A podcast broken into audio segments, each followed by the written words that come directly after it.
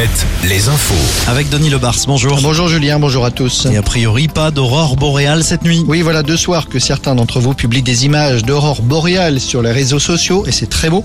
Mais pour cette nuit, c'est un ciel couvert qui nous attend. On y revient dans un instant avec la météo.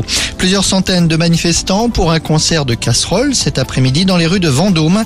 Après l'Alsace et l'Hérault la semaine dernière, Emmanuel Macron avait choisi de se déplacer cette fois dans le Loir-et-Cher pour évoquer le sujet des déserts médicaux aux malades chroniques qui n'ont pas de médecin traitant, soit plus de 600 000 Français. Le chef de l'État a promis une solution d'ici la fin de l'année et cette fois, il n'y a pas eu de contact avec le public.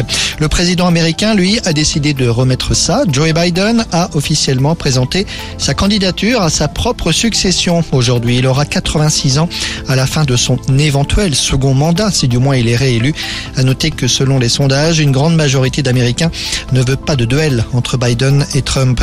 Le procès Airbnb a été reporté à La Rochelle. L'audience devait avoir lieu aujourd'hui. Elle est repoussée au 23 mai. C'est, rappelons-le, la communauté de communes de l'île de Léron qui a saisi la justice. Les élus réclament à la plateforme de réservation 30 millions d'euros, une amende correspondante au non-versement de la taxe de séjour sur deux années 2020 et 2021. Une disparition inquiétante à Nantes. Disparition d'un jeune Finistérien de 24 ans depuis samedi matin, 6 heures du matin. Il a passé la nuit dans une boîte de nuit de la ville et les caméras de surveillance l'ont repéré et titubant le long des quais de la fosse et donc le long de la Loire. Le sport, du basket ce soir, Le Mans et Limoges à domicile, en Betclic Elite, le derby des Pays de la Loire entre Angers et La Roche-Vendée Basket en Ligue féminine. À Cholet, jour J-1 avant la finale, retour de Coupe d'Europe CB, rappelons-le, accueillera les Polonais de Vloklavek avec 4 points de retard concédés la semaine dernière en match aller.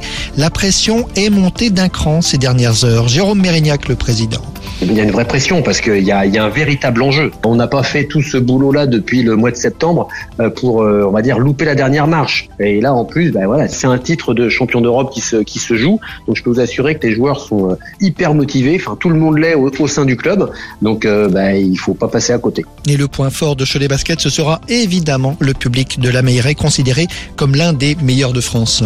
On sait ce dont ont été capables les fans déjà à la demi-finale et je peux vous assurer qu'ils sont encore plus remontés comme des, comme des pendules. Et là, ça va être quelque chose d'extraordinaire. Il y a un engouement, il y a une, il y a une ferveur qui se, qui s'installe dans la ville.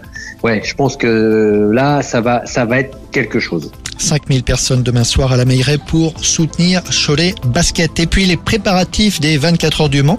La course qui cette année, rappelons-le, fête son centenaire. Les organisateurs ont dévoilé la liste des concerts organisés en parallèle de l'événement. Il y aura Zazie, Razorlight, Bob Sinclair et Mika.